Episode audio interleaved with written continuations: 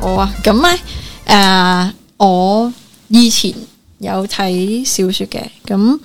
就有一個誒，而家韓國都有出過一段片叫做，咪一套戲叫《複製人徐福》啦。徐福呢一個名咧，我喺小説知翻嚟嘅嗯，咁佢、就係一個秦朝嘅術士啦、道士咁嗯，樣冇啦。錯冇錯，系啦，就秦始皇想佢去揾一啲可以永生不滅嘅方法，嗯系啦，因為以前嘅人，尤其是帝王啦，你想將個權力一路係咁傳承落去嘅時候，佢哋就會諗：，诶、我如果可以長生不老嘅話，我就可以一路係咁統治呢個國家。嗯，冇咁所以錯，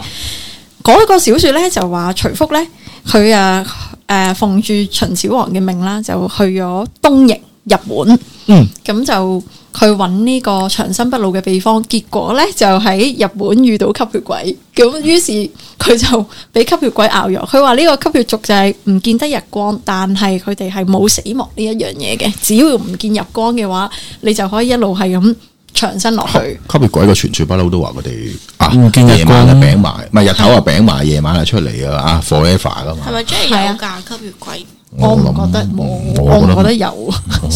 係咪一種屬於一種誒惡魔嘅其中一種咧？我都有嘅，純粹係人類有啲病變異啲牙長咗啫，好啊啦，點你知唔知嗰陣時有套戲好爆噶，叫《吸血僵屍驚情四百年》， 喂，俾我鄉下，湯告老師做噶，係咩？係啊，我冇記錯應該係湯告老師啊。 90年代未出世喎，係啊，好紅啊嗰套戲，講道古拉伯爵噶嘛，唔係尼古拉咩？最出名嗰、個個譯法差唔多係德古拉咩？道古拉、德古拉、尼古拉都得啦，唔係尼古丁啊得 啦。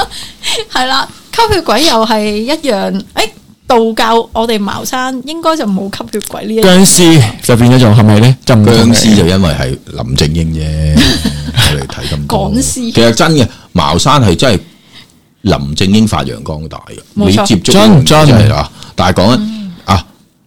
褒貶都係因為呢啲戲啫嘛。其實啊，嗯有啲你覺得你好神，有啲又覺得你好騎呢啊，有雙修，有成古靈精怪乜都 有。你唔覺得中國式嘅僵屍同呢個西方嘅僵屍，妖人哋嗰個型幾多？你 睇下《暮光之城》嗰個男主角幾撚型？個個都靚仔靚我女哋嗰啊！ 啲我哋嗰啲就係識條條褲喺個額頭度，喺度 跳係着啦，住件清朝官服喺度跳下冇錯，跟跳住有下個咁樣。拎拎凳，人哋拎一下你彈一下，拎一下彈一下，冇撚用嘅真係。 唔係講咗點解會有僵屍咯？嗰陣時山西趕屍啊嘛，咩叫係山西趕屍啊？話啲人嚇死異鄉，嗯啊，咁要想送翻條鹹魚翻去鄉下，但係嗰陣時冇物流業噶嘛，係咪先？ 有啊嘛，就係嗰啲就係跟住啲人咧，就有一行衍生咗出嚟啦，就係趕屍。咩叫趕屍咧？佢哋攞條擔挑前下一個男人，跟住咧。翻去將着住一件嗰啲衫 hold 住條鹹魚，因為啊 hold 住條鹹魚，即係係喺個哦嗯喺個旮旯底跟住佢就夾嗰度，住條帶咁即樣係穿住挑咗佢，佢穿住三四條鹹魚。咁佢夜晚因為日頭熱啊嘛，驚條屍臭啊嘛，佢夜晚先至上路趕嗯路。冇錯啊咁啲人咪見到佢兩邊擔住條鹹魚，嗰條僵屍咪喺度。跳下彈下彈跳下下跳下啊跳下咁，其實佢哋係將啲屍體想運翻去鄉下啫嘛，所以叫啊趕屍咯。哦，原來其係實梗係佢咁唔係佢啊。自己跳啦，佢我我因為我之前聽蕭講過係啊，系啊，咁嘅意思啫嘛，你有睇有 search 翻係呢個解釋啫嘛，即係啲人望落去以為啲屍體喺度跳下跳下，其實唔係，係嗰個物流業嗰個挑夫，因為要捧住嗰啲鹹魚，穿咗一條棍度，將個袖同隻手咁樣，咁啊最好擔噶啦嘛， 係作然之後嚟到香港嘅電影就將佢發揚光大，仲要幫佢加西方吸血鬼兩隻長嘅牙又識咬人哇，係啊喺嗰套阿明晶 B B 成名嗰套啊。咩啊？僵屍清道夫，啊！僵屍清道夫係最可愛嘅僵屍嘛，明晶 B B 想俾佢咬啊！阿妹掘住你我啦！就係諗起嗰個咩，我和僵屍有個約會嗰個長腿姐姐，啊，萬二蚊，嗰個唔萬二蚊係僵屍嚟嘅，佢唔係僵屍，佢但係係龍族佢落馬小玲啊嘛嗱，小玲佢阿嫲馬丹娜啊嘛。師傅食咗全家。早排先仲喺個 iPad 度睇緊《我和僵屍有個約會》，哦跟住仲要話：哇，馬小玲真係好正啊咁。 我陳十三真係執到老婆條腿咁正唔，係我見過佢真人嘅，尖沙咀真係條腿啊真係冇得頂嘅。系嗯，冇錯。系啊，咁啊，講開僵屍啊，咁、其實即係你問我有冇，我就真係講，我覺得冇即係啊嗯電影加鹽加醋咯，即係僵屍喺我心目中可能係因為撞咗落一啲嗰啲叫做陰屍地，即係嗰啲叫做風水嗰只叫做，有沼氣嘅地即係嗰啲沼澤地啊哦，嗰啲沼澤地咁啊啊，令到條鹹魚唔化。嗯，唔化，可能呢啲人咪話啊擺咗落去十年就拎翻出嚟，跟住執骨咁係啊係樣啊啊，跟住一開個蓋唔啊化條嘅，鹹魚唔化嘅，嗯啊冇爛嘅，啊咁好扎使嘅喎，係對嗰啲後人嚟講呢，係一個非常之差嘅一個一個即係風水嚟講都係係啊，好差噶，嗯咁啊一定要即刻會揾啲師傅呢，攞啲嗰啲叫做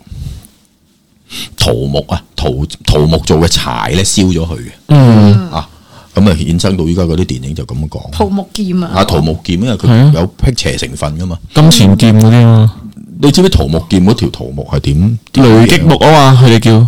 有啲叫雷擊木，有啲又好得意嘅，有啲就話咧端午節午時，嗯，即係正午十二點就要揾最南嘅地方嘅桃樹，最南嗰條枝，嗰條枝，嗯，啊粗壯嗰條劈落嚟。係咁嗰條枝咧就將佢風乾咗之後，就先至攞嚟做桃木劍。嗰把劍咧最有靈氣啦，因為向南又係啊啊，哦跟住誒樣樣都係陽陽陽陽陽陽陽嘅端午啊嘛，極係端嘅午時啊嘛，嗯咁嗰把劍就最有靈氣啦。咁哦咁但係其實我學咗法咁耐，我又未見過真係有師傅攞把桃木劍出嚟。師傅，你把桃木劍幾耐冇用過？唔我冇桃木劍，我都由頭到尾都。係標配嚟嘅咩？冇，我咁道士袍吓嚇，冇裝備噶，道士袍都冇。冇，好削 啊！本人就係最大嘅法器。我成日都講噶啦，講啲人就話啊，戴啲咩水晶鏈會旺場啊，又咩 Super Seven 啊，有 啲有路咁樣。我哋在場有人戴緊喎。嗰句，唉，自己個磁場咪最大咯，嗰條鏈個磁場有幾大啊，影響到你幾多啊？嗰啲友仔係因為真係揾錢先至吹到咁大嘅啫嘛。我覺得水晶有嘅，但係唔大嘅，哦有嘅唔梗大嘅啊係有，啦，一一定有佢嘅能量，但係一定係冇乜用咯。唔大嘅，唔係心理作用對大咯。係咪先？啊有啲友仔仲好笑，又話咩左邊放，又話右邊吸，又點點係啊，點。左吸右出啊，我哋呢度有人扮有人有人有人版啊呢哦個。又中有種即係嗰買到幾千人條鏈嗰啲，就全部都。但係嗰啲咩鼠尾草、聖木嗰 à 啲點燃係咪真係，即係點完之後係咪會即係驅到邪係呢？喎，周圍都點算係好咯